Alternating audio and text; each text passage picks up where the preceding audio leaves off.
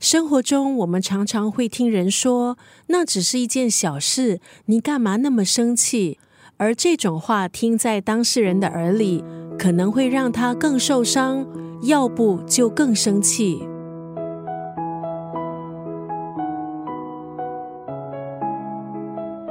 今天在九六三作家语录分享的文字，出自这本书《躲在文字后面的大象》。这本书的书名真的取得好，文字虽然小，可是盯人的功夫十分了得。在昏暗的空间，你也真的只有挨盯的份。就像别人眼中无伤大雅的小事，在你的身上其实是相当难受的。而在这些如蚊子般的小事背后，其实却躲着力量奇大无比的大象。不管何时何地。都会引发你强烈的情绪反应。如何逮到这些惹人厌的蚊子，并且安顿好鲁壮的大象，就是得辨认出隐藏在生活小事背后的深层情绪。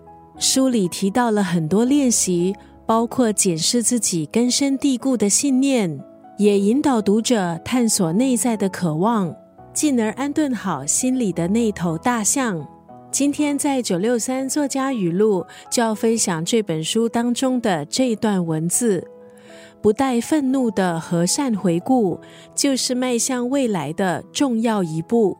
刚刚那段文字出自这本书《躲在文字后面的大象》，作者是两位德国心理学家哈尼许和温德尔，他们融合近五十年的临床经验，透过实际案例解析。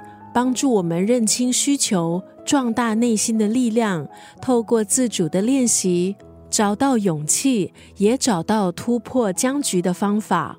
不带愤怒的和善回顾，就是迈向未来的重要一步。